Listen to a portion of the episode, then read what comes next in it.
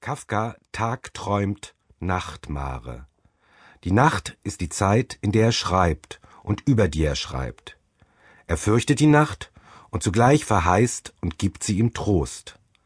Der Abend, so schreibt er seinem Freund Max Brod, der später nach Kafkas Tod dessen Werk herausgeben wird, der Abend tröste ihn nach der Geschäftigkeit des Tages. Und dann kommt ein Satz, der sich mir eingebrannt hat, wie Ingeborg Bachmanns Nichts Schöneres unter der Sonne, als unter der Sonne zu sein.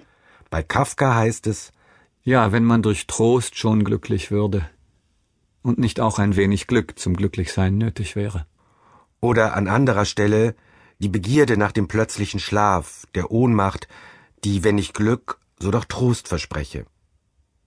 Diese wenigen Zeilen fanden sich im ersten von acht kleinen Oktavheften, also Vokabelheften, in denen Kafka Aphorismen und kleinere Betrachtungen notierte. Sie entstanden wahrscheinlich 1917. Aber selbst diese Zeitangabe ist spekulativ, weil Kafka nur einen einzigen Eintrag datiert hat. Die Ohnmacht als die Schwester des Schlafs. Gestern kam eine Ohnmacht zu mir. Sie wohnt im Nachbarhaus. Ich habe sie dort schon öfters abends im niedrigen Tor gebückt verschwinden sehen. Eine große Dame mit langfließendem Kleid und breitem, mit Federn geschmücktem Hut. Eiligst kam sie rauschend durch die Tür, wie ein Arzt, der fürchtet, zu spät zum auslöschenden Kranken gekommen zu sein. Anton, rief sie mit hohler und doch sich rühmender Stimme, ich komme, ich bin da. In den Sessel, auf den ich zeigte, ließ sie sich fallen. Hoch wohnst du, Hoch wohnst du, sagte sie stöhnend. Tief in meinem Lehnstuhl nickte ich. Zahllos hüpften vor meinen Augen die Treppenstufen auf, die zu meinen Zimmern führten, eine hinter der anderen, unermüdliche kleine Wellen. Warum so kalt? fragte sie, zog ihre langen alten Fechterhandschuhe aus, warf sie auf den Tisch und sah mich, den Kopf geneigt, augenzwinkernd an.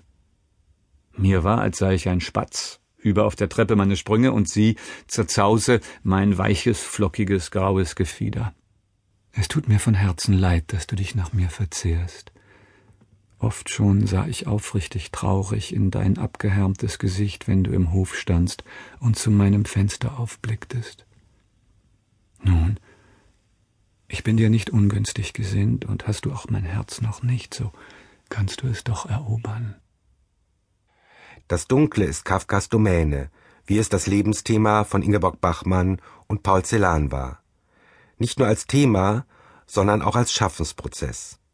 Kafka forderte vom Schriftsteller Man muss wie in einem dunklen Tunnel schreiben, ohne dass man weiß, wie sich die Figuren entwickeln werden. Goethe und Voltaire, deren Werke Kafka schätzte, sind ihm Vorbilder für das, was ihm vorschwebt, eine inspirierte Darstellungsweise. Seinem Freund Brot berichtet er nach einem Paris-Aufenthalt 1910 oder 1911, er habe im Musée Carnavalet Jean Huberts Bild Le Lever de Voltaire gesehen und dieses Bild habe großen Eindruck auf ihn gemacht. Man sieht darauf den gerade, am frühen Morgen, dem Bett entsprungenen Voltaire. Mit der linken Hand hält er die Hose, in die er steigt, die Nachtmütze hat er noch auf dem Kopf, und doch diktiert er schon seinem Sekretär in die Feder. Er diktiert die Eingebungen der Nacht. Kafka beschreibt seine eigene literarische Produktion als unberechenbar. Die Fähigkeit zu schreiben trete zuweilen zur unpassendsten Zeit in Erscheinung.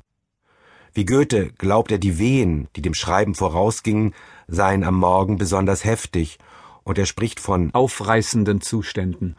Und die Entstehung von Das Urteil galt Kafka als regelrechte Geburt. Schreiben als Erhebung und Eingebung. Er, der Arbeitende, sei fast bewusstlos. In der Nacht, im Feuer zusammenhängender Stunden, werde er fortgerissen und wohne ganz und gar in jedem Einfall, so dass er behaupten könne, er, der Dichter, und sein Schreiben würden eins.